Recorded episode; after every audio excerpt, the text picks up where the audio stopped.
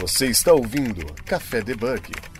Muito bom dia, boa tarde, boa noite. Sejam muito bem-vindos ao Café Debug, o seu podcast de tecnologia para não bugar sua cabeça. Meu nome é Jéssica Natani, comigo com o host Wesley Fratini. Fala galera, tudo beleza? E para você que está escutando esse programa, não esqueça de avaliar a gente no seu agregador de podcast favorito. Estamos é, nas redes sociais também, caso vocês queiram se comunicar, interagir com a gente. Estamos no Instagram, no Twitter é, também temos uma página no LinkedIn para divulgar os programas. E em nosso site temos, uma, temos um banner que direciona também para o nosso Discord. Lá a galera começa a dar sugestões, dicas também.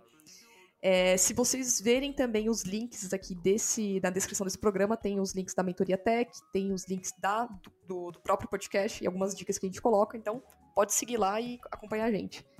É, dúvidas, sugestões também, estamos no debugcafé.gmail.com. E bora lá para ver qual é o tema do nosso programa de hoje. Hoje nós vamos falar sobre o real digital, né? Então, o que, que seria isso? O que, que, tem a relação com criptomoedas? O que, que tem a ver com blockchain, né? E conosco, primeira, primeira vez aqui no nosso programa, o nosso convidado aqui é o Marcelo Queiroz. Tudo bom, Marcelo? Tudo bem, Jéssica? Prazer estar aqui com vocês. Perfeito, Marcelo. Bom, é, para quem não te conhece, né, quem que é você na frente do PC, né, pra galera que não te conhece, eu sei que você trabalha, tem essa, essa é, trabalha com projetos, tem a é, segurança da informação também, blockchain, então com, fala aqui pra galera que não te conhece, quem que é você aí na frente do PC? Boa. Bom, é, atualmente é, estou, atuando, estou trabalhando como head de estratégia de novos negócios na ClearSale, que é uma empresa que tem, desenvolve tecnologias de analytics, de risk analytics, e ligados à análise de risco de fraude, segurança da informação, processos de autenticação. E mais especificamente comigo, a gente eu trabalho no que a gente considera aqui como New Venture, desenvolvimento de novos negócios, diversificação de negócios da ClearSale, numa tese de Embedded Finance. E dentro dessa tese, o real digital e a identidade digital descentralizada são alguns dos temas é, que a gente está trabalhando. Minha carreira, falando rapidamente, eu nasci é, na minha carreira nem desenvolvimento, eu comecei desenvolvendo, sendo desenvolvedor já há algumas décadas. Depois migrei para a área de negócios, consultoria e atualmente então estou numa empresa de tecnologia fazendo projetos de desenvolvimentos ligados à inovação, como é o exemplo do Real Digital. Perfeito, acho que para todo mundo é um termo novo, já deve ter lido alguma coisa, alguma matéria que saiu na, nas mídias, né, a respeito disso. E eu queria entender o conceito, né, primeiramente, o que, que seria o real digital? Será que ele é como uma moeda digital? Será que ele é igual uma criptomoeda também, que seria o real digital? Então, se puder esclarecer isso para os nossos ouvintes, né, o que, que, qual que, o que, que é o real digital, né? E qual é a importância que ele tem, assim, para a gente, para nós como sociedade? Legal. Real digital uh, é o que a gente chama de CBDC, né? que são uh, moedas digitais de bancos centrais. Uh, existe um movimento global em que os bancos centrais estão olhando essa questão a partir justamente da grande disrupção que houve dos criptoativos e todo o conceito de criptoativos no mundo, e os bancos centrais olharam para isso e identificaram uma excelente oportunidade uh, de é, trabalhar um modelo para dinamizar a infraestrutura uh, do segmento financeiro de cada país. Né? Então, os bancos centrais de cada jurisdição, ou seja, de cada país, começaram a trabalhar esse conceito de CBDC. Então, uh, efetivamente, o real digital é a CBDC brasileira, que é, efetivamente ainda não foi lançada. A gente está trabalhando no processo de desenvolvimento, validação e testes. Já tem algumas outros CBDCs lançados no mundo, por curiosidade. Por exemplo, uh, alguns falam que o primeiro foi, o, foi em Bahamas, que foi chamado de Sand Dollar. Depois a gente teve, isso foi em 2020, em 2021 teve o da Nigéria, que chama Inaira, é, e o do Brasil está previsto aqui o projeto, se tudo der certo, no que a gente chama de piloto RD, ou seja, toda a parte de teste de infraestrutura e integração, que deve acontecer até o final de 2024, uma previsão em 2025 de ter um lançamento do real digital, ou seja, da moeda digital de Banco Central, no caso da jurisdição brasileira. É, você perguntou sobre o, é, qual é a grande vantagem, né? É, é, é diferente do, do, Acho que vale. É, acho que ficou claro que é diferente do conceito do criptoativo, né? É, quando a gente fala de um criptoativo, a gente está falando de uma tokenização de algum tipo de ativo, que pode ser aplicado em formatos diferentes, desde o mais clássico e que trouxe todo o conceito de blockchain criptoativos, como é o exemplo uh, do Bitcoin, por exemplo, ou mesmo depois do Ethereum, ou outros tipos de ativos hoje que estão sendo uh, tokenizados. Isso é, seria o mercado, vamos falar assim, privado. Quando a gente fala de CBDC, necessariamente a gente está falando é, de órgãos governamentais que estão usando até essa tecnologia para poder implementar este modelo para dinamizar a economia, ou seja, para entregar um modelo de economia tokenizada. Como que você garante, dando credibilidade, é, é, suporte do Banco Central, ou seja, suporte do regulador do sistema financeiro, um modelo em que você possa operar uma economia tokenizada com todo o lastro e a segurança é, de, um, de um Banco Central, por exemplo. Existem diferenças entre os tipos de CBDC, acho que vale destacar isso, o tipo, esses tipos de moedas digitais de bancos centrais. A gente fala de CBDC de varejo ou CBDC de atacado. Qual que é essa diferença? Né? Se a gente pensa num ativo, então, imaginar um criptoativo, é, hoje, por exemplo, o criptoativo, e aí talvez essa seja uma das, das grandes discussões que você tem no mercado, é sobre o. Ah, mas o CBDC é uma distorção do próprio conceito do criptoativo, onde você está fazendo uma descentralização e você permite, então, que a sociedade, é, agentes, é, tokenizem ou criem ativos digitais e possam distribuir esses ativos digitais diretamente para as pessoas, sem precisar da intermediação, ou de bancos centrais ou de instituições financeiras. Quando a gente fala no CBDC, tem um modelo é, que a gente pode fazer uma pequena analogia com isso. Então, o CBDC de varejo seria aquele onde, por exemplo, um banco central cria toda essa infraestrutura para você poder tokenizar a economia e permite que qualquer pessoa ou empresa é, possa fazer a emissão desses, é, dessas moedas digitais ou de tokens atrelados a essas moedas digitais. Esse é o CBDC de varejo, onde você é, garante esse modelo de descentralização.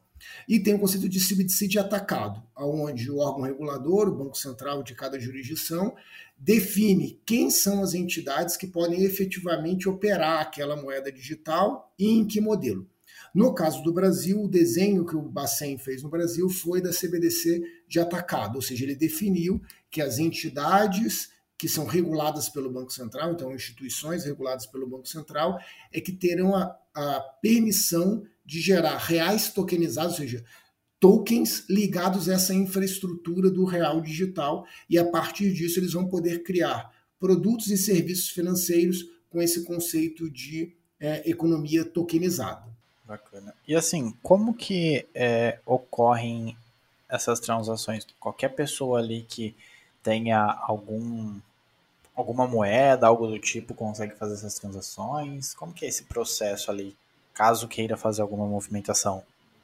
É, isso não está não tá definido ainda como vai ser efetivamente esse processo. Como eu falei, a gente está agora fase que, que o Banco Central definiu e a Cresceu está participando com vários outros players. Né? Existem 16 projetos uh, que foram escolhidos com grupos de empresa para poder uh, testar no que a gente chama de piloto RD, essa fase de teste de infraestrutura, segurança, é, interoperabilidade, privacidade de dados, garantia efetivamente que os contratos inteligentes vão ser processados, né? então que eu, que eu vou ter finalmente os blocos dentro da, da, da, blockchain, da DLT ali sendo trocados de forma atômica, com toda segurança. Isso está acontecendo agora. E foram definidos, no caso do, do, do teste aqui no, no Brasil, é, casos de uso ligados a dois principais contextos. Um contexto de transferência de ativos financeiros entre instituições financeiras, para que faça toda uma parte de liquidação e transferência de ativos entre um banco A e um banco B ou outro tipo de instituição para testar essa infraestrutura. Então esse é um tipo de aplicação. Então não está para pessoa, né, para pessoa física, para o usuário final. E um outro caso de uso que está contemplado para ser testado é de se criar uma é, um ativo digital do tesouro como a gente tem hoje o Tesouro Selic, o Tesouro IPCA, se criar um ativo ali específico é, em cima desse real digital, então um, um ativo de tesouro tokenizado, e fazer um teste de uma pessoa, e aí sim um usuário final, mas dentro de um ambiente controlado, de uma instituição poder comprar um título do governo, por exemplo, como a gente hoje compra no Tesouro Selic, e poder fazer como se fosse um mercado secundário, fazer a venda desse título para outra pessoa, para um outro usuário que está numa outra instituição. Só para fazer uma comparação, isso não é possível hoje. Né? Quando você compra, por exemplo, um título uh, do Tesouro, você compra o título, você pode até vender ele antes do prazo, mas quando você vende ele após uma compra, você está vendendo ele de novo para o Tesouro. E aí o Tesouro pode é, comprar esse título, né? ele permite que ele compre o título se você caso que você queira é, vender novamente, aí você vai entregar isso e aí o, o, o Tesouro pode é, disponibilizar isso para uma outra uma, uma, outra pessoa física que queira comprar. Nesse teste, é o teste de mercado secundário, né, um exemplo de teste de mercado secundário, onde você vai permitir fazer então que uma pessoa venda diretamente para outra e aconteça a liquidação sem intermediação do tesouro. Então, acho que esse é, é, esses são os casos de uso desenhados hoje, pelo menos no escopo atual, até o final de 2024. O Banco Central, de qualquer forma, ele está aberto e a gente está conversando todos os players que estão atuando nesse, nesse modelo de teste, de novas possibilidades de casos de uso, para entregar outras possibilidades de casos de uso. E algumas ah, empresas que estão participando desses consórcios, inclusive, estão criando modelos de sandbox, porque nem, não, não são todas as empresas que foram selecionadas para participar desses projetos, mas algumas estão criando modelos de sandbox onde a gente possa efetivamente replicar toda a infraestrutura que está sendo definido como modelo para permitir com que outras instituições façam testes. E aqui tem um ponto importante, você viu que eu comentei pouco sobre o usuário final. Né?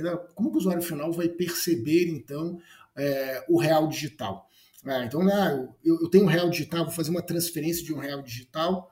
É, isso não vai acontecer exatamente dessa forma. O real digital ele pode ser a analogia que ele é uma grande infraestrutura, então é uma infraestrutura construída pelo Banco Central que ele vai operar é, no modelo de blockchain, então rede DLT, é, nesse tipo de, de infraestrutura, de modelo de arquitetura, e ele vai permitir então que instituições financeiras criem tokens, que são tokens de reais ou real tokenizados, que tem o seu lastro é, ligado ao real digital, ou seja, né, a um bloquinho de, de esse token está gravado lá dentro dessa infraestrutura do, do real digital. E para o cliente final, o que ele vai perceber são os serviços. Então, como esse exemplo, caso esse teste funcione e o Tesouro, por exemplo, de fato lá em 2025 lance um tesouro é, real digital, por exemplo, o que vai se perceber é, de fato, alguém podendo comprar um, um tesouro real digital, não é este nome, estou tá? fazendo aqui uma, é, uma analogia, e permitir com que ele faça uma venda direta desse tesouro real digital para outra pessoa diretamente, sem precisar fazer intermediação é, do tesouro nessa compra e revenda.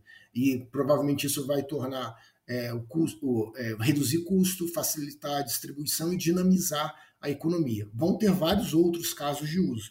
É, tem dois casos de uso que eu posso citar que são interessantes, talvez ajude a tangibilizar.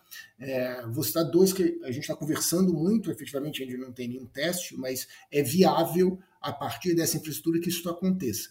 Um exemplo muito bom é quando você todo mundo compra um veículo é, usado, por exemplo, o que, que você faz? Você tem que fazer uma transferência monetária. Hoje em dia você já pode fazer essa transferência via Pix, por exemplo. Então você vai lá transferir 70 mil reais para uma outra pessoa e depois que aquela pessoa recebe a transferência, ela faz o quê? Ela vai no cartório, por exemplo, ou faz a transferência do título de propriedade desse veículo para aquela, né, do vendedor para o comprador. São dois momentos distintos, então tem dois processos distintos, que aí existe, óbvio, uma, uma questão de insegurança nesse processo. Uma, da, uma das formas de viabilizar isso no modelo mais seguro, que a gente chama né, de liquidação atômica, ou seja, liquidação instantânea e sem a possibilidade de acontecer erro, e os processos são simultâneos, é este exemplo. Então, imagine que eu vou ter um banco lá em 2025, por exemplo, vai criar um produto que é compra e transferência automática de veículo. Então ele vai tokenizar aquele ativo, por exemplo, o veículo, e aí você faz a transferência, só que simultaneamente, quando o dinheiro sai da, do comprador para, né, comprando via esse produto que tá, foi construído em cima do real tokenizado, né, que aí é de fato o token que aquela instituição criou a partir da infraestrutura do real digital. É, essa transferência ela acontece de forma atômica. Simultaneamente, o dinheiro é transferido, sai do comprador é, do comprador para o vendedor e automaticamente, quando esse dinheiro entra na conta, a transferência de propriedade acontece de forma automática. E essa propriedade, esse, como ele é um token, ele já transferiu a propriedade para né, do, do vendedor para o comprador. É, então, esse é um bom exemplo uh, de aplicabilidade possível uh, de modelos do real digital em cima do que a gente chama hoje de real tokenizado. Tá? Então, essa diferença hoje que o mercado já, o Banco Central já está usando, inclusive, exatamente essas nomenclaturas, real digital infraestrutura, real tokenizado, aquilo que as instituições financeiras ou instituições habilitadas pelo Banco Central poderão operar criando esses tokens, e os diversos serviços financeiros possíveis que serão criados a partir desses reais tokenizados. O Marcelo, ah, você quer falar, Wesley? Pode. Não, eu ia só fazer um comentário ali. É como se fosse a questão ali de um Pix seguro, né? Então, hoje, querendo ou não, o Pix é e não é seguro, né? É, eu acho que assim, eu, eu acho o Pix seguro. Tá? Então, assim, eu participei também do, do projeto lá atrás uh, pela Você participou do, da criação do Pix? Do, no, no, no, no escopo, obviamente, que, que a gente atuou, né, é, dentro do escopo da ClearSale, a gente lançou um antifraude, então análise de risco de fraude em transações de Pix, junto lá no final lá de 2020, em outubro de 2020, quando foi lançado o Pix. É, e desde o início a gente acompanhando, o Pix ele é seguro, ele é um tipo de transação extremamente segura. É, o que acontece é que, na verdade, se a partir, de, a partir da, do conceito de pagamento instantâneo, obviamente os criminosos eles vão procurando aqueles meios mais fáceis de aplicar golpes. Então, a maior parte dos golpes hoje estão ligados a processos de engenharia social, conta laranja, que a gente chama em relação a Pix. Então, vem muito desse ou seja, você induz uma pessoa a fazer uma transferência ou toma conta dos dados daquela pessoa e aí é, do, dos dados da conta e aí faz uma transferência. Mas o Pix ele efetivamente é seguro e tem várias é, implementações, features que o, que o, Banco Central foi colocando no Pix para deixar ele ainda mais seguro e exigindo que as instituições financeiras apliquem. Mas eu acho que o, o por isso eu não, não, gosto muito dessa analogia tá, do, do real digital como um Pix mais seguro. Acho que a principal analogia que eu faria o real digital é o conceito de é, efetivamente estar usando a tecnologia de blockchain, de DLT, e a questão de programabilidade. Acho que o principal, a gente pode falar, o principal adjetivo para o real digital ou esse modelo de economia tokenizada é a programabilidade, a capacidade que você tem de programar um token, né? então um smart contract ali, é, e a partir disso, como eu falei, por exemplo, nesse exemplo da transferência, compra e transferência automática de veículo, você programa ali dentro do token, ou seja, no smart contract, que ao, ao dinheiro ser transferido, automaticamente a propriedade também é transferida. E hoje em dia a gente não consegue fazer isso. Um outro tipo de aplicabilidade, de programabilidade, imagine, por exemplo, que a gente tivesse é, o Bolsa Família é, num, é, entregue numa, num aplicativo da Caixa, por exemplo, mas em, em real tokenizado, onde eu programo que aquele dinheiro que está lá ele só pode permitir com que se saque 20% do valor, que as compras sejam feitas somente é, de alimentação, eu defino quais são os tipos de, é, de estabelecimentos que podem receber. Então você consegue programar o dinheiro dando garantia de utilização, é, foco, finalidade. Então, um outro exemplo. Tá? Só fazendo do. É, Wesley comentou do, do Pix, tem um ponto, acho que, que o, o real digital lá na frente pode convergir com o Pix, que é o seguinte: como eu falei, tem vários instrumentos de segurança já do Pix. Um dos instrumentos de segurança é, é, um item chamado bloqueio cautelar. Então, hoje, uma instituição financeira, se ela recebe uma transação que veio lá, o Wesley fez uma transferência uh, para a Jéssica, alguém tomou conta dos dados do Wesley e fez uma transferência para a Jéssica. Eu e saiu do banco A para o banco B. No banco B, que é onde está entrando o dinheiro da Jéssica, imagina que uh, nesse exemplo, né, a Jéssica que eu uh, foi, foi fraudada. Eu poderia analisar essa transação e falar assim: olha, eu acho que essa transação é suspeita. Eu posso fazer uh, um processo chamado bloqueio cautelar. Eu posso bloquear a conta da Jéssica para que esse dinheiro não seja movimentado. Só que hoje eu tenho que bloquear a conta inteira. Eu não consigo bloquear só os 100 reais, 500, 5 mil reais que foram transferidos. Eu tenho que bloquear a conta. Com o real digital, por exemplo, considerando esse conceito de real tokenizado, eu poderia identificar que aquela transferência de 5 mil reais é suspeita, e aí eu converto aquele que era um real é, é, eletrônico atual, todos os nossos todos os, o nosso dinheiro praticamente ele é todo eletrônico hoje já. Então transforma, transforme 5 mil reais eletrônicos em reais tokenizados e aí eu bloqueio só aquele token e com todos os dados da transação. E aí eu consigo aplicar, não tornar ele mais seguro, mas tornar os processos mais fluidos, os controles melhores. Tá? Então acho que esse é um, é um, um bom exemplo. Você está ouvindo Café Debug. Legal. É, uma dúvida que eu fiquei, que acho que está um pouco abstrato ainda para mim, por exemplo, a gente está falando de valores do real digital. É, uhum. E ele é muito similar ao a, a, criptomoeda, né? O, sei lá, um Bitcoin, por exemplo. É, o Bitcoin ele tem as, os seus valores em frações lá de Satoshi, que tem um cálculo, tudo que chega né, a um valor. No real digital, a gente pode considerar que. Como que ficaria isso? A gente está falando de frações ou de um valor único? É, não sei se seria um hash, por exemplo, a gente tem um hash que seria um, um ID, né, no caso um hash dele, ele valeria tipo um real, dois, seria um valor inteiro, também seria essa, esse valor de frações do Satoshi igual o Bitcoin? É, essa é uma diferença super, super legal, sua pergunta, Jéssica, porque é, essa é uma diferença muito forte de todo o CBDC. Então, todo tipo de, toda moeda digital de Banco Central, ela tem por, uh, uh, por referência ser, um, ser uma ser, ser uma ser uma é, uma troca um para um. Ela não é um instrumento, uh, ela, ela, não é um instrumento efetivamente de pagamento direto e ela é, e não é um instrumento de, uh, de investimento. Então ela é sempre uma relação um para um. Então no caso do, do Brasil, por exemplo, que está definido e a gente está testando é vai ter lá infraestrutura de real digital. Eu imagino que você é um banco e aí você tem lá nas suas contas de depósito, né, o dinheiro que está depositado efetivamente, registrado no Banco Central daquele, daquele banco. Imagina que ele tem lá não sei quantos milhões de reais. Ele define que 50 milhões de reais que estão na conta de depósito dele, que eu vou chamar de real eletrônico, tá? Então, aqueles 50 milhões de reais eletrônicos, ele vai converter, então, junto com o Banco Central, o Banco A, vai converter os 50 milhões de reais eletrônicos em 50 milhões de reais digitais.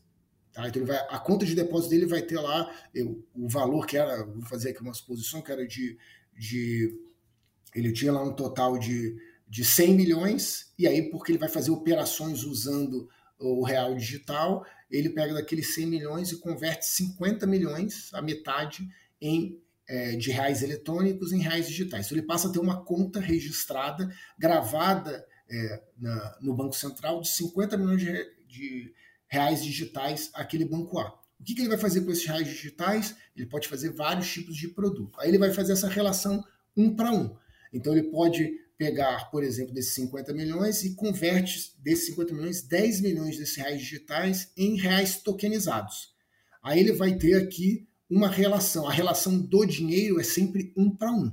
Como ele vai trabalhar esses 50 milhões de reais tokenizados, se vai ser um para um, ou seja, eu vou ter um real tokenizado é igual a um token, ou se aquele um real tokenizado ele vai, vai abrir e vai fracionar, é, vai da, do tipo de operação que aquele banco quiser e da criatividade, do tipo de serviço ou de novos serviços financeiros que ele vai criar. Porém, nunca vai ter uma valorização, uma desvalorização. Vai ser sempre uma relação direta um para né? um entre o real digital e o que é o, o, nosso real hoje, tá? o real eletrônico. E o token, é, que é o real tokenizado, em termos de valor, vai ser sempre uma relação também um para um, ou seja, do real digital para o real tokenizado. Agora, cada token, se, eu, se 50 milhões de reais tokenizados é, vão ser um token para cada real, ou podem ser mais de um, a vai depender do tipo. Pode ser que você queira montar um instrumento financeiro onde você pega um real tokenizado e abre ele, é, mas a relação de valor de moeda vai ser sempre um para um. Então você não vai ter nenhuma cotação, ah, o real tokenizado está valendo dois reais. Não, a, a, relação vai ser sempre um para um. Então, tipo, se, se a gente imaginar aqui, até os ouvintes, imaginar um dashboard dashboard, sei lá, do Banco Central ou de uma outra plataforma, ao invés de olhar como a criptomoeda, que seria 000,1 tal, viraria, é, olharia como 1, 2, 3, 4 normal. Seria números hum. inteiros que eu que é o real de um para um que a gente está falando, né? Exatamente, seria o real de um para um. Algo que pode acontecer, ah, eu tenho um real tokenizado, que ele é um instrumento financeiro, esse mesmo real ele pertence a duas pessoas, né? Vamos imaginar. É, não sei hoje, talvez a gente possa criar algum tipo de instrumento financeiro desse tipo, mas a relação é, de valor monetário, ou seja, do valor da moeda, ela permanece como um para um. Né? Pode ser que lá eu tenha vários hashes, tá? então pode ser que eu quebre o token, mas a relação inicial vai ser sempre de um para. Então, se eu fizer um dashboard, e o Banco Central, inclusive, vai, vai monitorar isso, ele vai, ele vai ter exatamente essa relação. Ah, eu sei que o Banco A tem 50 milhões de reais digitais, desses 50 milhões de reais digitais, ou seja, 50 milhões que eu tenho gravados aqui na minha blockchain, é, como referência para esse banco, ele já tem 10 milhões que ele já tokenizou. Ele já criou reais tokenizados, ou seja, tokens ligados a 10 milhões. E 40 milhões ainda estão como um depósito aqui guardado. Então ele vai ter esse dashboard. Mas a relação do dinheiro qual vai ser? Ah, e, e esse, e esses 10 milhões eles valem hoje 15? Não, eles continuam valendo 10. Então a unidade monetária permanece na relação 1 a 1. É, acho que é legal porque não é igual, por exemplo, fazer é, a conversão, né? Um real para dólar e tudo mais, né? Então acho que é um ponto bem interessante esse, né? É, mas fica confuso no blockchain, né? Não sei se, como que o blockchain entenderia isso. De um para um, né? É, na verdade é como você grava, né? Muda. Então é como os blocos vão estar gravados, como você grava o token, né? Então, ao você gravar o token, você vai deixar gravado ali essa relação. O que pode acontecer, eu falei, é essa programabilidade. Então pode ser que eu crie um smart contract em cima do real tokenizado, não em cima do real digital. Tá? Então eu posso, ah, eu tenho um real, eu, é, e aí eu tenho a, eu, eu, então eu tenho, quando a gente pensar na, na, rede blockchain, eu vou ter lá aquela relação hoje, por exemplo, quando você tem um Bitcoin, significa que eu tenho um bloco que está gravado em algum lugar. É, isso é, pode ser fracionado, obviamente, mas eu tenho aqueles, aqueles blocos gravados onde eu faço a referência do hash daquela pessoa com aquela fração, veja, aquela quantidade de, de bitcoins. Tá? Uh, essa relação, se a gente fizer a analogia, vai ser a do banco com a quantidade que ele tem de reais digitais. Então, nesse exemplo, vai ter um para um lá ele tem 50 mil, ele está gravado na infraestrutura do Banco Central do Real Digital, que é em blockchain. Nesse caso especificamente, no, o que a gente está testando no Brasil é uma das implementações, o MV de, de Ethereum, né, que, é o, que é o Hyperledger Bezo, é, mas vai estar tá gravado lá os 50 milhões de reais, né, nesse exemplo que eu dei, os 50 milhões de reais do Banco A estarão gravados nessa rede. E aí, em cima disso, eu posso começar a criar tokens e aí tokens que serão programáveis. Então, se a gente fizer uma, uma analogia, imagina que eu tivesse o Bitcoin, e aí nesse caso aquele é uma relação para uma infraestrutura real digital, e depois eu posso criar um NFT, por exemplo. Imagina que eu crio um NFT e aí eu, esse NFT hoje ele é programado, né? Eu posso criar um NFT e falar que um NFT vale, por exemplo, é, um Bitcoin por qualquer motivo, eu posso falar que um NFT vale um Bitcoin. Eu posso, obviamente, normalmente, quando você cria um NFT, você cria um criptoativo atrelado, tem toda uma questão aí de, uh, de monetização em cima disso. Mas nesse exemplo, eu poderia criar um NFT. O NFT é um exemplo de, de token programável, né? tudo bem que ele é não fungível, mas é um exemplo de token é, é programável.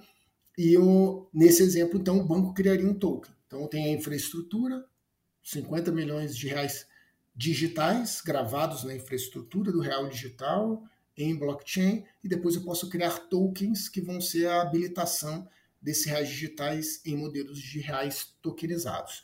Não é tão simples mesmo, é, conceitualmente e nem em termos de implementação, né? porque é, na parte de implementação tem um, um nível a mais de preocupação em termos de segurança, que é a segurança dessa infraestrutura, a privacidade dos dados, ao mesmo tempo que eu preciso ter rastreabilidade dos dados. Né? Então, quando a gente fala muito de criptoativos, do, do mundo cripto, você fala da, da preocupação da, da, da, privacidade, mas ao mesmo tempo eu tenho rastreabilidade. É, muitas vezes as pessoas falam, ah, eu faço uma transação em cripto, essa transação não é rastreável. Pelo contrário, está é, tá gravado né, nos ledgers, então, ou seja, está gravado nos blocos todo seu, toda transação que, por exemplo, eu já fiz em qualquer criptativo está gravado. O que acontece é que você tem a privacidade do, de qual é o meu hash. Se, se eu, eu posso divulgar ou não isto é, eu tenho essa privacidade, só que a rastreabilidade de tudo que eu transacionei no criptoativo está lá justamente implementado, garantido em processo, inclusive, de auditoria, que é aberto, porque está gravado em blockchain, está justamente dentro dessa infraestrutura. E isso também é o que é super interessante quando a gente pensa em CBDC, ou seja, para os bancos centrais, porque toda a rastreabilidade das transações ela já estará dentro dessa infraestrutura, porque vai estar gravado nesse modelo de blockchain, o que é, é extremamente auditável né? e, e, e, com processo de validação. É, é, pegando o gancho que o Wesley falou sobre oscilação, eu estava pensando aqui, se o, o, real ele não tem essa oscilação, vai ter um valor único, não vai ficar mudando, né? É, então não seria tão hypado quanto a, o Bitcoin, né? Por exemplo, a, o Bitcoin não. teve seu auge lá em cima, lá embaixo, então só se falava em Bitcoin. A gente tem, até, a gente tem dois episódios aqui falando sobre criptomoedas e a gente sabe que foi algo que foi um pico muito alto que subiu, então virou o ápice do momento. Então, diferente do real digital, que ele não vai oscilar, aquilo não muda. Então, eu poderia utilizar o real digital para fazer alguma compra pela internet, ou como você falou, fazer um pagamento com essa, seria como se fosse um Pix, né? Mais ou menos, né? E é, só que. É diferente claro, do Pix, ele, é. É, ele, não é um processo de pagamento, né? Então, uhum. ele é. Mas, mas, Transferência também, né? É, mas um, um, uma das possibilidades é transferências internacionais. Né? Então a gente está discutindo muito né, a questão, por exemplo, de moedas. É, hoje, a maior parte da. Quando, quando, a gente vai fazer uma transferência internacional, por exemplo, é, quando a gente vai fazer uma transferência, principalmente quando a gente está falando de, de, grandes valores, entre o. Imagine que é um, um, uma empresa do Chile vai comprar um produto do Brasil. Como é que funciona esse processo? Na verdade, a empresa, o peso, então ele vai pegar lá o peso chileno, vai ter que converter esse peso, vai usar bancos para fazer essa intermediação, ele vai converter esses pesos em dólar, e vai ter um banco para fazer essa compensação. Esse dólar é transferido para um outro banco no Brasil, ou, no o local que seja onde a, a, empresa brasileira vai receber esse valor antes de entregar o produto, né, para receber o valor do produto ou serviço que ela vendeu. Esse dólar é convertido para real e aí isso entra, por exemplo, se for uma conta no Brasil, o dinheiro vai entrar na, na, conta da empresa brasileira. Então, olha só o processo. É, e por quê? Porque a gente, é, a maior parte da, do mundo usa processo de compensação em transferências internacionais usando dólar, porque é uma moeda forte.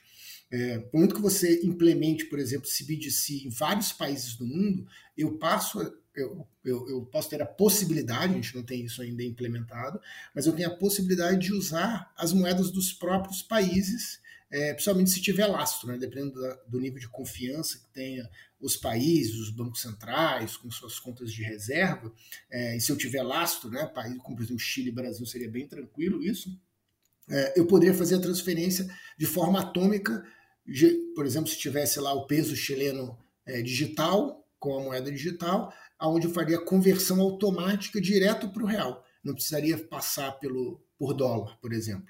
Então, esse é um tipo de aplicação, é, e a gente pode estar falando, essas aplicações podem acontecer entre governos, ou seja, efetivamente entre nações, né, é, o setor público, mas também pode ajudar a operacionalizar, por exemplo, que você tenha aí o CBDC implantado em vários países, em, é, como uma infraestrutura de, de, serviço financeiro, de segmento financeiro, que facilite esse tipo de transferência. Então, acho que essa é uma aplicação, mais, uma analogia melhor do que a de pagamento direto. Né? Então, é, o Pix, no caso do Brasil, já resolve essa parte de pagamento instantâneo. E foi bom você ter comentado isso, Jéssica, porque esse é um exemplo é, interessante. Quando eu, eu, citei né, Bahamas e Nigéria como exemplos de CBDC, um dos outros locais onde está se testando, se implementou o CBDC, é em Singapura. Em Singapura, o CBDC, é, não, não, existe, não existia pagamento instantâneo, não existia um PIX quando eles implementaram o CBDC. Então, eles usaram o CBDC como um instrumento, sim, para facilitar, já que ele, ele você também está é, é, tá digitalizando a economia, digitalizando a moeda, para fazer essa transferência. Tanto é que em Singapura você tem um CBDC de varejo. É aquele que eu comentei que não é de atacado, ou seja, consegue fazer uma transferência direta. Então eles usaram o instrumento do CBDC para ajudar a, a, digitalizar a economia para fazer transferências. No Brasil, a gente não precisa disso. Você, você acabou de comentar, você falou, ah, se eu quiser fazer uma transferência, eu faço um Pix. A gente já tem o Pix como instrumento de pagamento instantâneo que permite, uh, e que é um super sucesso, esses, esses fluxos de pagamento e transferências. Então, a aplicação do real digital, o modelo que está sendo implementado no Brasil, não é para atender esse caso de uso, porque esse caso de uso já está resolvido com o Pix. Tem outros casos de uso, como alguns que eu citei agora, e pode ter aquela convergência que eu comentei de incluir ou ajudar a ter camadas de segurança adicional para o Pix. Se eu puser, por exemplo, bloquear só um valorzinho numa conta, porque eu tokenizei aquele valor e eu consigo só bloquear aquele token específico. Você está ouvindo Café Debug. E assim, como que você acha que isso vai se encaixar, por exemplo, no dia a dia da galera? Essa parte de transferência e tudo mais. É, então acho que vai ter, tem, vai ter uma curva de, de adoção a depender da criatividade da implementação das instituições financeiras que vão operar esses reais tokenizados, que vão ser é, programados, né, construídos em cima do real digital. É, como eu falei, eu acho que é, transferências internacionais é uma que tem alto potencial, então a depender da, das jurisdições, ou seja, dos países que implementem. Então, por exemplo, lá implementou, né, agora está falando aí, por exemplo, é, tá na, todo mundo comentando sobre o BRICS, né, o, é, a União tem é, os países emergentes, o banco do, dos BRICS, não usar o dólar, usar uma outra moeda. Uma das formas pode ser essa, então uma das aplicações pode ser transferências internacionais para países onde acontece um acordo você tem CBDC e facilite transferências internacionais, que pode ajudar para pessoas fazerem transferências internacionais, empresas fazerem pagamentos transfronteiriços. Essa é uma aplicação uh, que eu vejo muito forte. E essas apli e aplicações de programabilidade, onde, a, a, aonde eu consigo entregar serviço agregado junto com o pagamento, junto com uma transferência. Então, eu citei o exemplo do, da compra transferência automática de um veículo, pode ser também a compra, transferência automática de, uma, de um imóvel, então tem, tem o mesmo contexto, é um outro tipo de aplicação possível. É, pode, ser, pode ser crédito de carbono, por exemplo, validação automática uh, de crédito de carbono, ou seja, criar um título de crédito de carbono que ele só funciona na hora que acontece uma validação, e essa validação é automática quando se identifica por satélite uma determinada região uh, e ali já tem uma auditoria validado que efetivamente uh, foi é, não, não desmatou, está dentro da área legal que pode ser desmatada, e aí você emite automaticamente um título, que você está entregando um crédito ligado a um título para uma empresa ou para o pro proprietário daquele, é, daquele pedaço, de, daquele terreno. Esse é um outro exemplo. É, acho que são alguns, a gente não tem todos mapeados assim. É, eu acho que o legal é que no Brasil é, nós somos up to date em termos de segmento financeiro. Se a gente olha globalmente, nós temos tanto tecnologia como produtos financeiros extremamente avançados. Então, é, eu acho que tem, muito, tem muita coisa que está por vir. E acho que isso é uma verdade tão grande que todo mundo hoje fala de BNPL, né? Buy Now, Pay Later, né? pague agora, pague depois, a gente fala globalmente. No Brasil, enquanto o processo já se faz há décadas. No Brasil sempre teve o crediário, a gente sempre pagou parcelado e foi criando instrumentos. E, e também em termos de tecnologia, a gente é bem avançado. A gente já tinha o TED, por exemplo, que já era uma transferência eletrônica. A gente implementou o Pix, que levou o nível de pagamento para o nível instantâneo, com toda a segurança. Então, é, eu acho que ainda está por vir. Teremos aí muitas conversas 2024, 2025, da criatividade, da possibilidade de novos tipos de produto. E a gente não tem tudo isso desenhado. Tem alguns exemplos é, e tem vários que estão em estudo. Tá? Perfeito. É, uma dúvida que eu fiquei, é, por exemplo, a gente estava falando agora há pouco sobre compras internacionais, fazer essas remessas. É, o que, que diferencia, né, voltando um pouquinho mais naquele tópico, o que, que diferencia eu utilizar o real digital para poder fazer alguma compra online, alguma transferência é, em dólar, do que usar uma plataforma, por exemplo, como a Wise? Eu teria ganhos em alguma com relação a taxas, seria de forma instantânea, porque pelo, por exemplo, com essas plataformas eu consigo fazer o Pix também, e ele acaba convertendo. Tem alguma diferença nesse, nesse ponto? É legal essa pergunta, Jéssica, porque uma das hipóteses né, que nós temos é que a partir do momento que eu tenho a programabilidade, eu tenho, entre aspas, o dinheiro digital programável, é, o que, que na verdade eu estou fazendo? Eu estou possibilitando a redução da, dos intermediários. Então, é, no sistema financeiro, você sempre tem aquele que está. Se você está fazendo, por exemplo, você citou a Wise. Quando está fazendo. A Wise ela está fazendo o que? Ela está ela tá implementando. Ela tem vários acordos e ela implementa um processo que facilita essa transferência. E ela te cobra um, um percentual por isso. É como ela monetiza o negócio dela. Isso. Ela é um tipo de intermediário com é, moedas digitais de bancos centrais implementadas em vários países, como eu citei, se houverem acordos né, entre essas jurisdições, entre esses países, eu posso poderia quebrar esses intermediários. Então, imagine que eu poderia, eu não precisaria usar o WISE, imagine eu tenho meu filho, por exemplo, está morando na Europa, é, se eu quiser transferir dinheiro meu filho, eu vou ter que usar uma desses tipos de, de, de ferramentas de transferência para poder jogar o dinheiro e ele vai comer alguns pontos percentuais ali da minha transferência, do meu valor que eu estou usando isso como instrumento. No momento que eu tenho um acordo desse, por exemplo, o Banco A do Brasil com o Banco Y na França tem um acordo e já né, os países têm acordo e aí os bancos podem operar. Então, eu vou fazer uma transferência, vou fazer uma transferência direta do meu banco A, vou escolher lá é banco Y e aí a conversão já é automática. Eu eliminei um intermediário aqui. Ao eliminar o intermediário, a expectativa, então isso é uma hipótese, mas a expectativa é que a gente consiga repassar uma redução de custo para o mercado. Então você teria, ao invés de você pagar 1%, 2%, você vai pagar 0,5%, porque o seu custo, o custo da instituição financeira é muito menor para fazer essa transferência. E além disso, tem a questão da segurança. Né? É, que aí é um, é um, é um, é um componente importante. Por que, que você usa o WISE? Porque ela está te dando uma garantia de segurança que o dinheiro realmente vai ser transferido. Porque esses processos, como eu citei, eles não são simples. Nesse exemplo, é, quando você vai transferir dinheiro em dólar para qualquer outro lugar, ele tem que fazer a conversão em dólar e fazer a compensação no Brasil, depois transferir para outro banco e aí fazer a compensação no outro banco daquela outra jurisdição. Isso não é automático. Às vezes a gente acha que isso aconteceu automaticamente porque o dinheiro apareceu na conta lá digital, mas o processo efetivo ele não é totalmente automático. O dinheiro aparece lá na minha outra conta, mas tem um back-office dessas instituições financeiras que faz, fazem várias validações. No momento em que você tem um, um, um, token que é programável, isso acontece de forma instantânea. Então, para as instituições, elas reduzem o intermediário e reduzem o custo para ela operar também. E a expectativa é que essa redução de custo seja repassada uh, para os clientes, para os usuários. E aí, esse é um exemplo onde, ah, onde eu vou enxergar isso. Ah, então, eu vou ter um produto para fazer transferência internacional, que antigamente eu pagava 1% de taxa é, para fazer essa transferência, agora eu consigo fazer em 0,25%, falando, é, obviamente, aqui percentuais hipotéticos.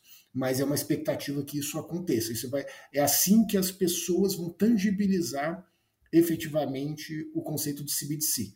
Vão ser nos produtos. Agora, se, o, se as instituições vão falar sobre isso, eu acho que o Banco Central vai, é, dos países, e no Brasil também, é, tendem a promover isso.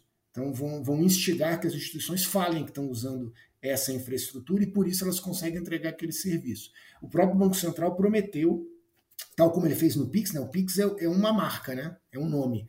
É, o processo efetivamente chama pagamentos instantâneos. É esse processo de você conseguir fazer transferência em um espaço muito curto de tempo é, entre instituições, usando, é, enfim, uma tecnologia específica. Mas aí o Banco Central criou uma marca ali chamada Pix, que é o nome do, do do pagamento instantâneo no Brasil. Existe lá o FedNow, que é o nome do pagamento instantâneo nos Estados Unidos, e o PI, o nome do pagamento instantâneo na Índia. É, no Brasil chama Pix. Então, o provável Banco Central, em, em, relação ao real digital, comentou que ele provavelmente vai lançar também uma marca, um nome. Então, é, e aí eu acredito que o Banco Central vai promover este nome para que ah, a pessoa, é, o, o, banco utilize isso até como uma referência de marca. Aqui você tem uma transferência é, internacional habilitada com X, não sei qual vai ser um, o nome do real digital. X. E aí você já vai saber, ah, ok, aqui eu consigo, é por isso que eu tenho um custo mais baixo, por isso que eu tenho esse tipo de facilidade, por isso que eu consigo comprar o veículo e a transferência de propriedade, né, de, de, de propriedade automática. Então, eu acho que o Banco Central deve usar esse artifício, que é um artifício interessante, para tangibilizar para o público geral é, o que vai ser o real digital.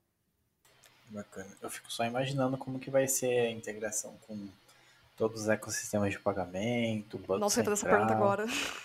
É bem, é, bem boa, complexo. Boa então, boa pergunta. Como, bem... É, você pode citar pra gente esses desafios que o Wesley citou aí, o, o Marcelo, que isso também foi uma dúvida minha agora, eu tava olhando aqui. Putz, a gente tem vários meios de pagamento hoje, como que eles se, uhum. se integram hoje? Tudo bem, pode ser via APIs, será que vai ter uma API específica para o Real Digital que vai se comunicar com esses meios de pagamento?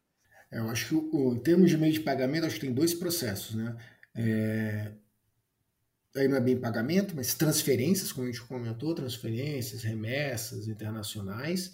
E aí o, o, o sim, vai ser tudo programável, mas a instituição vai ter ali o, o modelo dela, e aí ela vai é, ter uma parte que, de programação uh, que não é via. Tem um pedaço de API, mas é muito de infraestrutura, Tá? Então, agora, quando a gente está fazendo os testes, a gente já tem lá modelos é, de como vai ser o smart contract, como eu programo smart contract. É um pouco diferente se a gente falar do modelo tradicional de, de API, mas nessa camada, tá, que é a camada de registro do real digital, de registro do token, na criação do token, na programação do token, mas é, vamos falar assim, B2B, ou seja, do banco criando um serviço financeiro para o cliente final uh, ou para empresas, é, vai ser tudo efetivamente, com certeza, em APIs.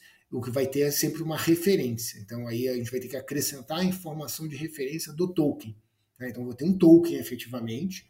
Então a gente vai acrescentar esse conceito de token em processos de pagamento. Então pode ser na hora que eu fizer, por exemplo, esse exemplo de transferência de propriedade, é, de um veículo para o pagamento, eu vou ter que mandar efetivamente ali, quando eu fizer a chamada do pagamento, dentro, por exemplo, de um aplicativo do, do banco, quando fala que eu estou transferindo ali é, é, os 70 mil reais daquele ativo, o que, ele vai fazer? Provavelmente ele vai converter automaticamente os 70 mil reais que eu tenho, ou eu já tenho numa, dentro da minha conta de forma muito transparente.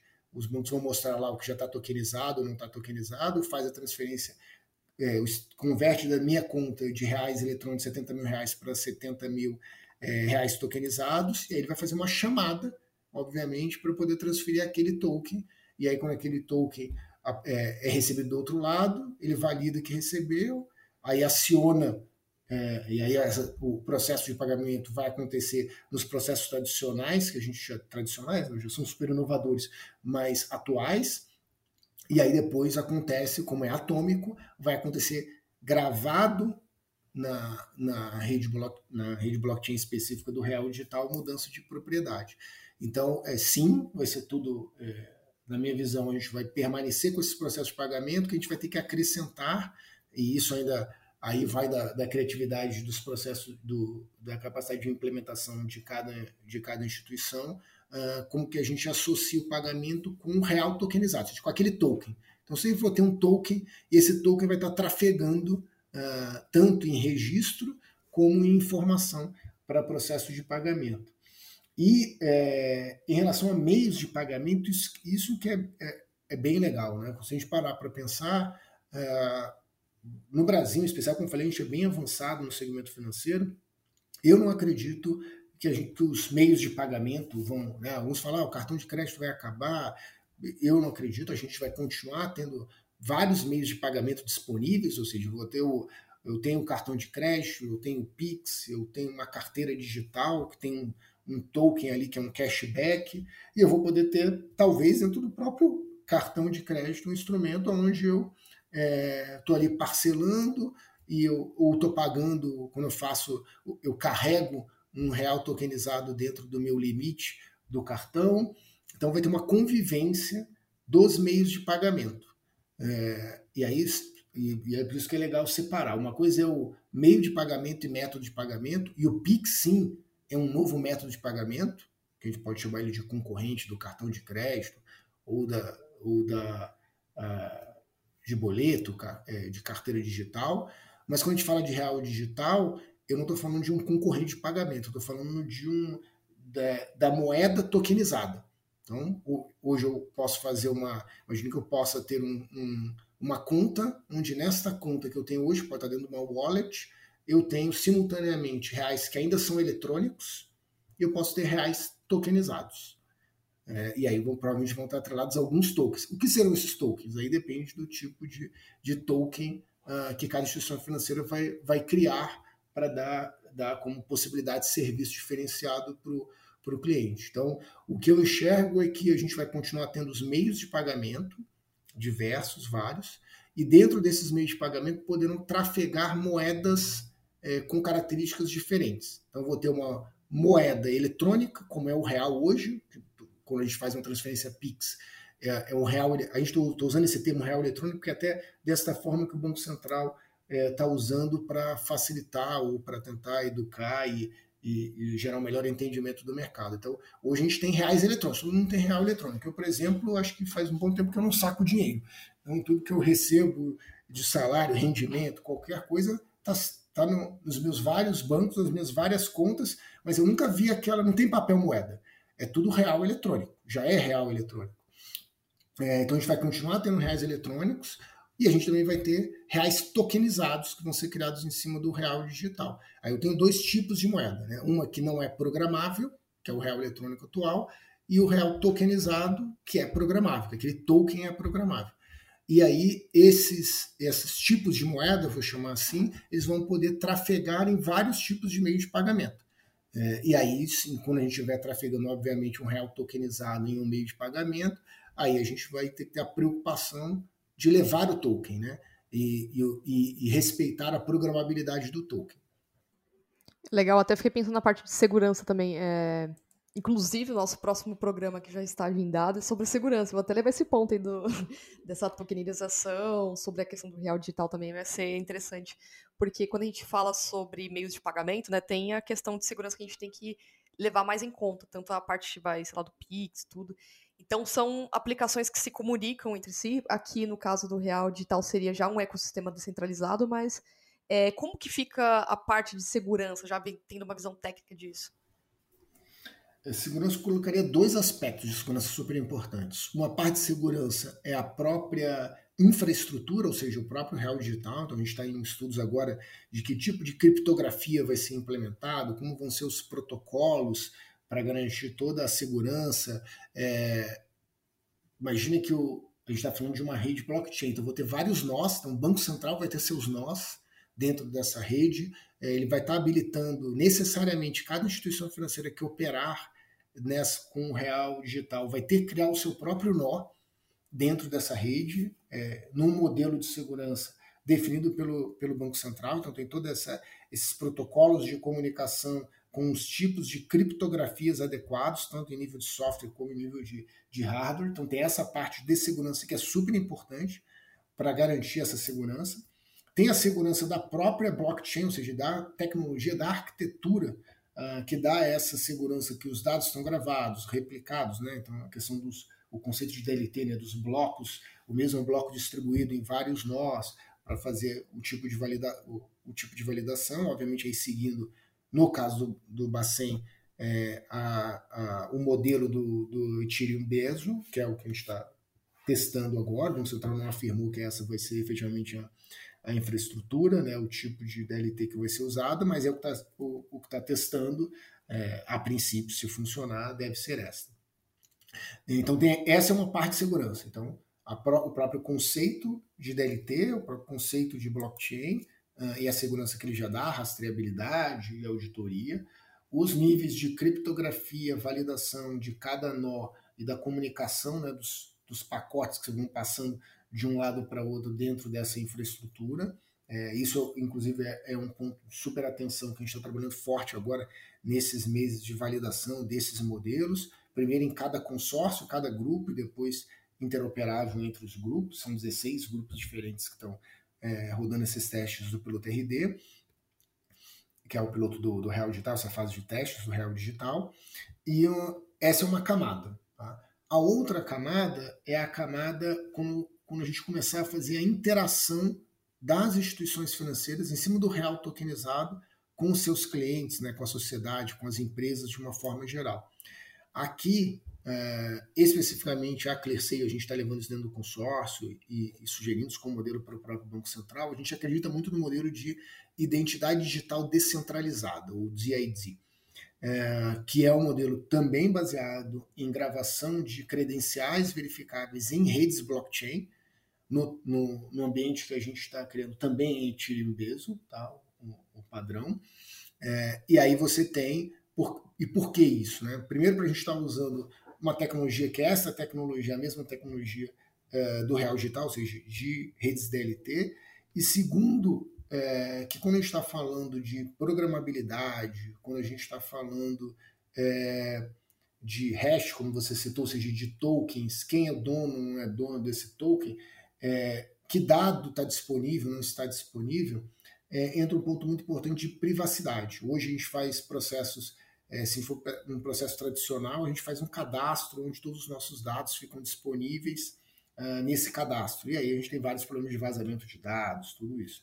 Quando a gente vai para esse modelo, para garantir entregar mais segurança, esse conceito de identidade digital descentralizada é super interessante, porque você cria um conceito de credenciais verificáveis, onde os dados estão criptografados, gravados também numa rede blockchain, e você, como usuário, só habilita ou não, entrega ou não aquela credencial para quem você quer. O dado é seu, e você entrega uma credencial que é criptografada e aí ela é validada dentro da rede. Então você não está abrindo o seu dado, você está entregando uma credencial. Então, por exemplo, se alguém quer validar se você é você mesmo ou seu endereço, você entrega a sua credencial de endereço. A pessoa não está enxergando o seu endereço, né? você está entregando alguns dados e tem um processo de validação. Ou, por exemplo, você está entregando os seus dados pessoais, como seu nome, uh, sexo, idade, data de nascimento, é, mas você não está entregando o dado efetivamente, você está entregando é, uma credencial. Um exemplo, você pode entregar uma instituição financeira, pode falar, eu só é, abro contas ou só faço transações desse, desse token, desse, desse tipo de, de título financeiro que eu estou criando é, para pessoas acima de 18 anos. Ou pessoas acima de 30 anos, não sei, qualquer idade que ele defina como critério. É, eu, se eu quisesse hoje, por exemplo, numa instituição, alguém cria um, um serviço financeiro, um título, eu vou ter que ir lá e se, se o meu se a minha idade não tiver cadastrada, eu vou ter que cadastrar a minha idade e a minha data de nascimento. E ela vai ficar lá disponível. Com esses modelos de identidade digital descentralizado, com esse conceito de credenciais verificáveis, eu poderia entregar a minha credencial e, ao entregar a minha credencial, que tem a minha data de nascimento, mas o banco ele não vai ver minha data de nascimento, porque roda um, uma, um programa é, que, na verdade, vai fazer um cálculo matemático, vai fazer uma chamada a esse serviço financeiro só acima de de 30 anos. Então, ele vai mandar fazer uma, uma vai passar um serviço ali, fazer uma request ali para pedindo, é, ah, valida se essa pessoa tem mais de 10 anos. Aí eu programo ali, eu não abri o dado da minha data de nascimento. Ele fez um cálculo e só devolveu falando, é, ele tem, é uma credencial verificável, validada, foi emitida por um, por um emissor confiável, e a data, ele tem mais de 30 anos. E eu não precisei abrir o meu dado. Então, meu dado ainda ficou é, segregado, ficou guardado. Isso é muito interessante em termos de privacidade, controle de dados. Eu acho que essa é uma outra camada que a gente ainda está no começo falando sobre isso, porque ainda não é a fase efetivamente que a gente está fazendo os testes e validações de segurança hoje do Real Digital, mas esse é um ponto super importante. Isso não é aplicável somente para modelos né, de, de modelos tokenizados, DLT, serve para serve o nosso mundo de hoje, uh, já teria esse tipo de aplicação, mas a gente acha que é muito aderente especificamente para o real digital. Tá? Então eu consideraria esses dois níveis de segurança, sendo que este último que eu citei agora, a gente ainda está em fase de validação do melhor modelo, que tipo de validação pode ser feito. Isso que eu comentei, por exemplo, de fazer esse tipo de validação da, da, da idade, é o que a gente chama de ZKP hoje, né? É Zero Knowledge Process, é, que é você não precisar habilitar os dados e fazer processos de validação que são cálculos matemáticos. Né? Normalmente você faz uma data menos a outra, uma referência menos a outra, uh, e chega numa conclusão. E isso é bem interessante. Então, esses são, a gente está falando muito de ZKP agora é, em processos de validação de dados, para que dados não sejam abertos, com criptografia de dados. É, então, a gente acredita que a base, por exemplo, para você fazer um bom processo de, de, de, de ZKP é, é efetivamente usar modelos de credenciais verificáveis onde os dados ficam é, criptografados. Perfeito, perfeito. Acho que esclareceu bem aqui essa, essa questão no início, está bem um pouco abstrato, mas está mais claro. É, Wesley, você tem mais alguma pergunta para fazer? Alguma coisa que a gente acabou não comentando na pauta aqui? Hum, creio que não, a gente expandiu bastante o assunto aí, bem legal, do lado finalizado. Bom, Marcelo, acho que para quem está ouvindo esse programa, é, pode ser que de início seja o primeiro contato, tá entendendo um pouco mais sobre a questão do real digital e ver também que se parece muito com tem uma similaridade com a questão do, da, das criptomoedas também, embora esteja né, nesse ciclo de descentralização. Acho que ficou claro e claro que é, a, a, primeiro momento que você escuta o programa, você vai ficar com umas certas dúvidas, tudo. Então é buscando um pouco mais de referência e ouvindo outras opiniões também, vídeos, né, para ficar mais, mais aqui já dá para ter um conhecimento prévio. Marcelo, nós queremos te agradecer pela participação do, do programa, ter aceito o nosso convite também. É, tem alguma coisa que você queira divulgar? Alguma uma dica para os ouvintes também?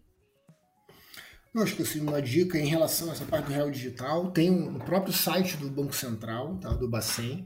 É, eles, até coloquei aqui Eles vão divulgando, é legal se puder, se puder eles vão uhum. divulgando as informações, uh, eles estão divulgando, inclusive, todos os modelos. Tem lá até um GitHub lá do, dos modelos de hum, smart legal. contracts é, que estão sendo usados para fazer as validações. Então está sendo bem transparente, eu acho que é legal para acompanhar tanto de notícia, como também dessa parte técnica.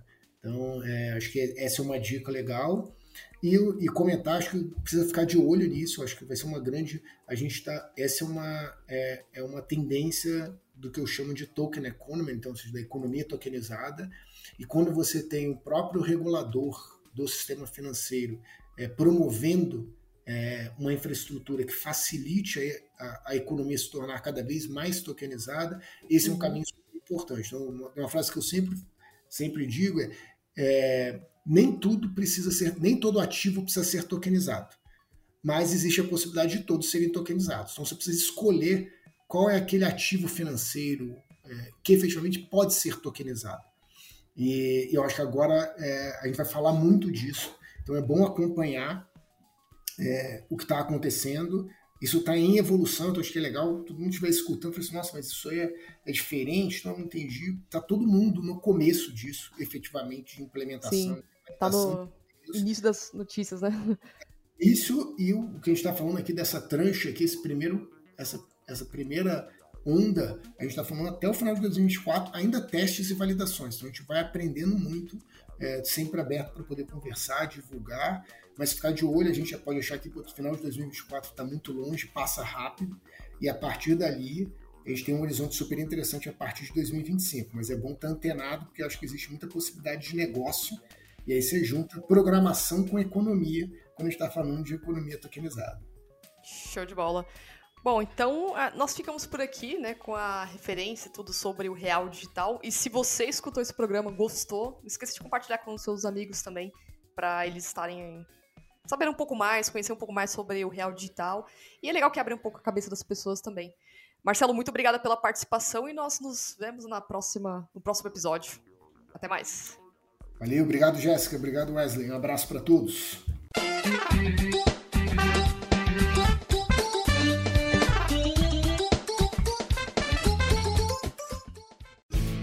Este programa foi editado por Café Debug.